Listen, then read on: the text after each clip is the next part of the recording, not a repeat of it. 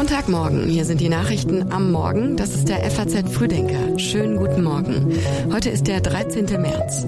Und hier kommt das Wichtigste für Sie an diesem Morgen. Die Angst vor einer neuen Banken- und Finanzkrise geht um.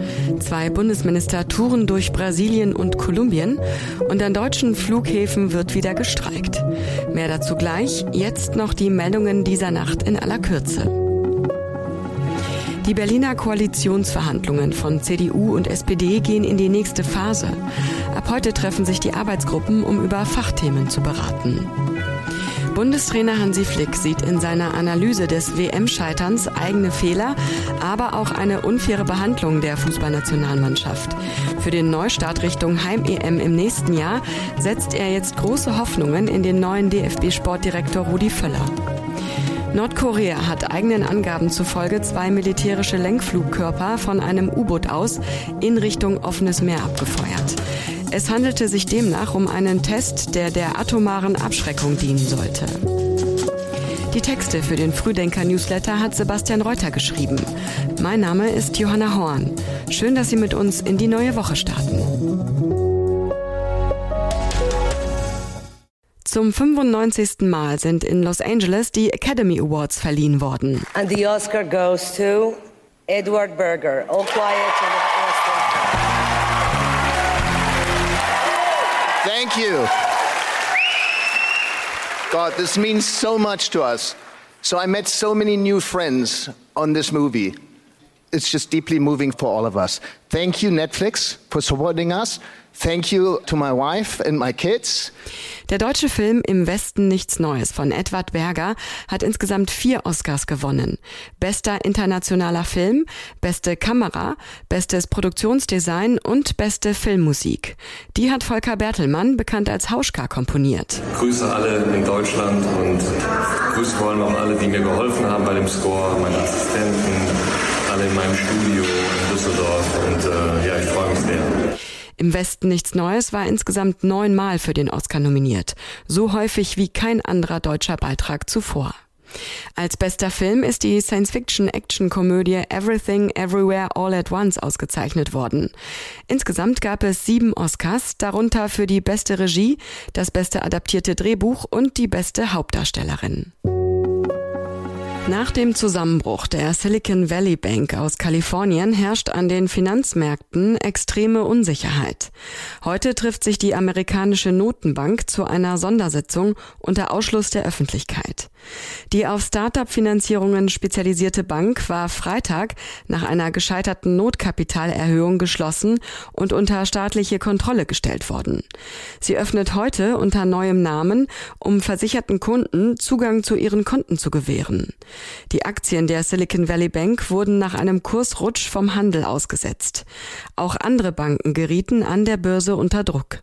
Die Aktienkurse der Deutschen Bank und der Commerzbank verminderten sich zeitweise deutlich.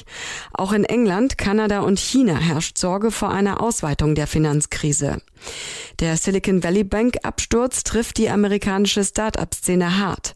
Am Rande der Digitalkonferenz South by Southwest in Texas sagte Gründerin Celine Haliwa zur FAZ, die Hälfte aller jungen Tech-Unternehmen seien bei der Bank gewesen. Entsprechend verheerend sei jetzt deren Verlust. Unter Gründern sei Panik ausgebrochen. Die britische Armee ist laut Kritikern in marodem Zustand. Jetzt will Verteidigungsminister Wallace seinen Plan für eine Erneuerung vorstellen. Premierminister Sunak reist unterdessen in die USA.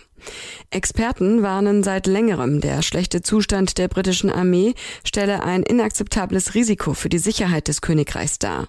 Sie fordern, die Regierung müsse die Verteidigungsausgaben um mindestens drei Prozent steigern. Laut einem Zeitungsbericht sollen dem Verteidigungsministerium in Zukunft fünf Milliarden Pfund im Jahr mehr zustehen. Zudem stehen die Pläne, die Truppenstärke zu senken, auf dem Prüfstand. Premierminister Rishi Sunak reist heute in die USA und trifft US-Präsident Biden und den australischen Premierminister. Thema ist das Sicherheitsbündnis AUKUS. Schon am Freitag hatten die britische und die französische Regierung erklärt, bei der Verteidigung in Zukunft wieder eng zusammenzuarbeiten. Über den Ukraine-Konflikt hinaus gehe es darum, die gemeinsame militärische Kapazität sowie die Kooperationsfähigkeit in der Truppe zu erhöhen. Es gebe Projekte für eine neue Anti-Schiffsrakete sowie zur Kombinierbarkeit der Luftverteidigungssysteme. Wirtschaftsminister Habeck und Landwirtschaftsminister Özdemir sind gemeinsam nach Südamerika gereist. Im Mittelpunkt ihrer Gespräche in Brasilien und Kolumbien stehen wirtschaftliche Interessen, sagt Habeck. Die deutschen Unternehmen sind dort sehr stark vertreten, traditionell. Es gibt über 1000 deutsche Unternehmen, die da jetzt schon sind. Also wir starten auf sehr, sehr hohem Niveau. Aber natürlich ist jetzt mit der Regierung Lula die Chance da, zu schauen, ob man das Mercosur-Abkommen, das ja eigentlich endverhandelt ist, aber von beiden Seiten von Europa wie von, den, von der brasilianischen Seite noch mit Fragen versehen wird, finalisieren kann. Mit dem Abkommen zwischen EU und Südamerika würde die größte Freihandelszone der Welt entstehen. Nach 20 Verhandlungsjahren steht der Vertrag. Wegen der Kritik aus Europa an der laxen Haltung von Brasiliens Ex-Präsident Bolsonaro zum Klima- und Waldschutz ist er bisher aber nicht in Kraft. Brasilien und seine Nachbarländer stehen bei der Bundesregierung im Moment weit oben auf der Reiseliste. Zuletzt waren schon Bundespräsident Steinmeier, Bundeskanzler Scholz und Umweltministerin Lemke in der Region. Nach der Übernahme der brasilianischen Präsidentschaft von Lula da Silva sollen die Beziehungen gestärkt werden. Ein bewaffneter Amokläufer hat sieben Menschen erschossen und weitere Personen schwer verletzt. Nur das schnelle Eingreifen der Polizei konnte den Mord weiterer Personen verhindern.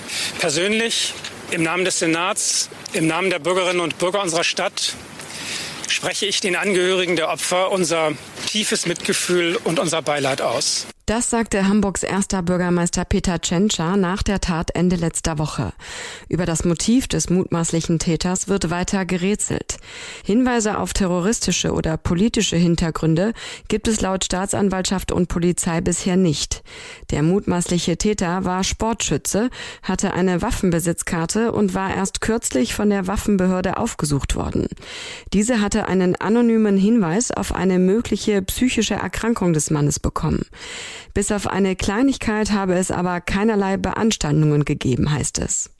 Am Donnerstag soll der mutmaßliche Täter in den Räumen einer Gemeinde der Zeugen Jehovas mehr als 100 Mal mit einer halbautomatischen Pistole um sich geschossen haben. Er tötete sieben Menschen und sich selbst. Bis vor anderthalb Jahren war er selbst Mitglied der Zeugen Jehovas gewesen. Der Abschied sei nicht im Guten erfolgt, heißt es von der Polizei. Zehntausende Flugreisende müssen sich heute wieder auf Ausfälle einstellen.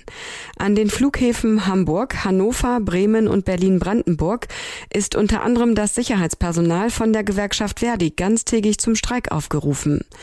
Laut Flughafenverband ADV werden rund 350 Abflüge gestrichen. Insgesamt sei mit 100.000 betroffenen Passagieren zu rechnen, da auch Flüge von anderen Flughäfen ausfallen werden. Hintergrund des Streiks sind laut Verdi die erfolglosen Tarifverhandlungen für die Bezahlung der Luftsicherheitsbeschäftigten für Arbeiten zu ungünstigen Uhrzeiten. Für den 27. März planen Verdi sowie die Eisenbahn- und Verkehrsgewerkschaft EVG offenbar einen gemeinsamen eintägigen Warnstreik. Das berichtet die Bild am Sonntag.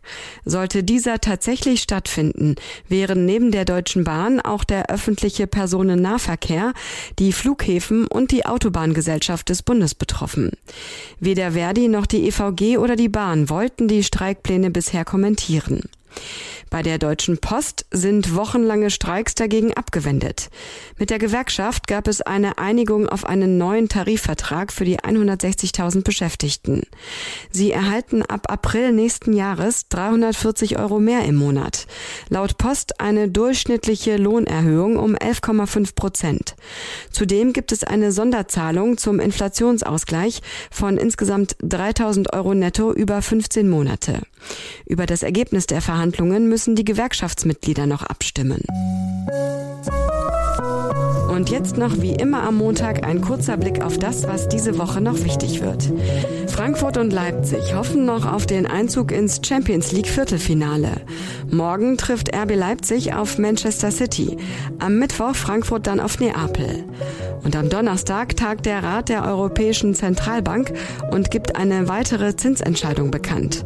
Dass der Leitzins um einen weiteren halben Prozentpunkt auf dann drei Prozent angehoben wird, gilt als sicher. Und der BGH urteilt diese Woche über einen Streit unter Nachbarn. Konkret geht es um einen Fall aus Bremen. Dort streiten in einem Doppelhaus lebende Nachbarn darüber, ob einer von ihnen in seinem Teil des Gartens einen Pool bauen darf. Das Grundstück ist Gemeinschaftseigentum. Den nächsten FAZ Frühdenker gibt es morgen früh wieder ab 6 Uhr. Haben Sie einen erfolgreichen Montag und bis morgen.